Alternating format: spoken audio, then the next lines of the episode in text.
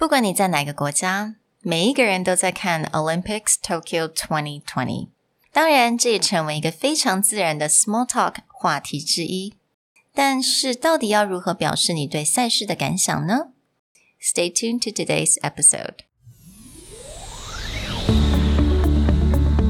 Hello，欢迎来到 Executive Plus 主管双语沟通力的 Podcast。我们希望带给大家最实用的沟通工具。 包括了成功人士对全球市场的分享、职场英语的技能、跨文化沟通技巧与其他能帮助您成为出色领导者的工具。Hi, I'm Sherry, founder of Executive Plus. As a language trainer and certified coach, I've trained hundreds of managers from Fortune 500 companies such as Dior, Google, Deloitte, and Yahoo. And I'm Nick, Director of Communication Strategy at Presentality. I've helped startups raise millions of US dollars in funding and train the executives of publicly listed companies to present on the global stage. Welcome to the Executive Plus podcast, where you can take your communication and language skills from good to great.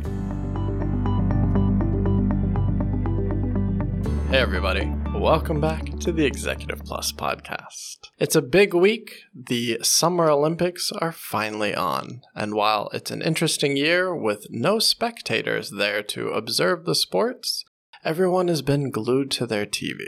So, this week, we want to extend a bit on what Sherry shared with you last week, which is how do you talk about these popular topics around the water cooler? 在第八十九集的时候，我跟大家分享了到底要怎么样将时事呃 incorporate 在你的 small talk 当中。那当然，因为奥运是多么重要的一个盛事，那全世界的人都在看它，所以很自然的奥运就是一个很 it's a natural topic for small talk。那我们今天就来分享一些到底该怎么样去开启这个话题，还有一些蛮重要的单字啊，或者是片语。Big news early in the Olympics for Taiwan is that within the sport of judo, there was an early silver medalist in the extra lightweight division. Definitely. I think that caused a lot of commotion, and also everyone was very proud of him for winning that silver medal for Taiwan. But one thing that we've seen a lot is people kind of struggle about how to correctly describe how he won or the sport most people get, right? Judo. But to be a silver medalist, or you can just say he got silver.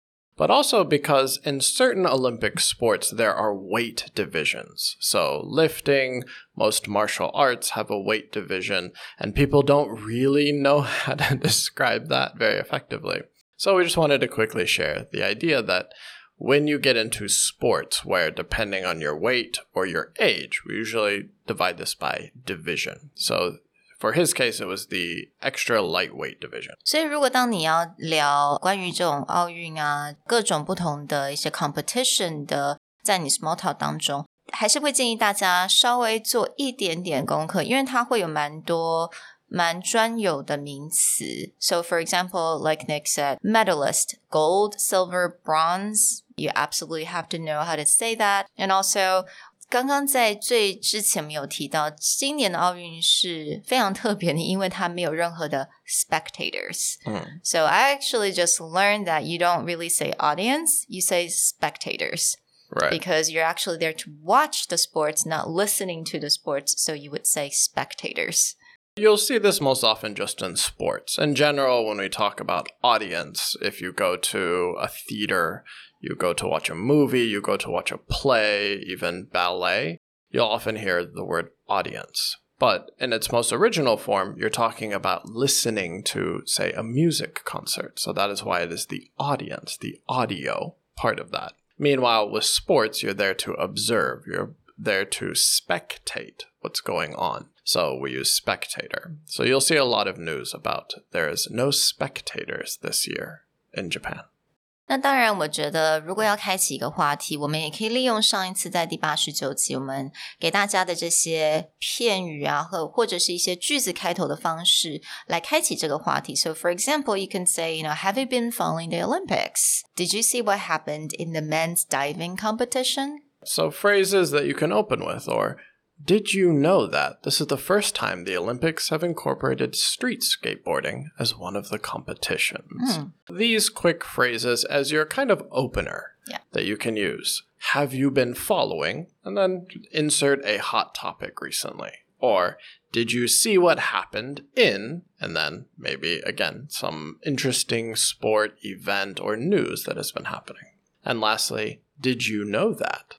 Yeah，我觉得这些都是蛮 直接、非常快速的一种方式，可以去开启这个话题。所以你当然也可以说，I don't know if you heard, but some very good-looking athletes have caused some commotions on the internet, especially for their female fans. Yes, apparently a lot of very good looking male athletes in these games. Now, with the phrases, did you know that? And I don't know if you heard, but when you use these phrases, your tone of voice is really important. Because these phrases can be great openers, but if you're not careful, it can come across very sarcastic or kind of catty. So, for example, saying something like, Did you know this was the first time that the Olympics had street skateboarding? Can be normal, but if you're like, Did you know that? right? Or if you're like, I don't know if you've heard, but it can come across a little bit wrong. So, with those two phrases, be careful about your tone of voice. And I, I would say just have this curiosity in your Mhm. voice, 表示好奇, right? Yeah. With in your tone, and I think that would be a very safe way to go. If you wanted to express your feelings towards any kind of news that is quite joyful and a bit surprising, you can also start your sentence with, I can't believe what I heard today. But so you can kind of go on and talk about that particular news. And in this case, we had the youngest, well, actually not the youngest, Second second youngest. youngest. Yeah, second youngest gold medalist for the street skateboarding competition, right? The female street skateboarding competition. She's actually the second youngest person ever in mm. any oh, sport Oh, to any win sports. a Okay. gold medal. Wow. And the second place was also a 13 year old. Oh my gosh. Yeah. So that's definitely something you can say, oh, wow, I cannot believe what I heard today. That to open the sentence. And you can also say, wow, that's just beyond impressive. Yeah, anytime that you see something really exciting or really interesting, you can just be like, I cannot believe, but Mm. I heard that Yeah. something like that. Mm. Or you can say, you know, I heard something interesting today. You can also open with that. And then for a lot of people, like me especially, one of my big reasons for watching the Olympics is because many of the sports I did when I was young, including track and field, gymnastics, and so I enjoy watching those competitions. You know, a lot of people start to get nostalgic and they'll start thinking back when they were young. You know, it really makes me think about what I was doing when I was 13 Or it really makes me think about what good shape I was back in my younger years. Yeah. Did you guys know that Nick used to be an athlete? Used to. Thank you for that wonderful last phrasing. 但是我必须得说，我听到这个 news 的时候，我会觉得，如果是我讲说，Oh wow, you know, it really makes me think about what I was doing at the age of thirteen，并不是那种 nos- nostalgic. It's more like, what the heck was I doing in the age of thirteen? She got a gold medal. what was I doing? I was busy thinking about, you know, what things I could buy at the mall. Can't Like, believe yeah. it. It's just, yeah, I cannot comprehend that. It's super impressive, though. The last thing that we quickly want to share is you see a lot of people recently trying to share what has inspired them, what has touched them, or moved them. Because of the Olympics, especially the opening ceremony was apparently quite beautiful. I didn't see it quite yet, but I know a lot of people commented on it. Or just again, watching these athletes at the top of their game performing under pretty harsh conditions, right?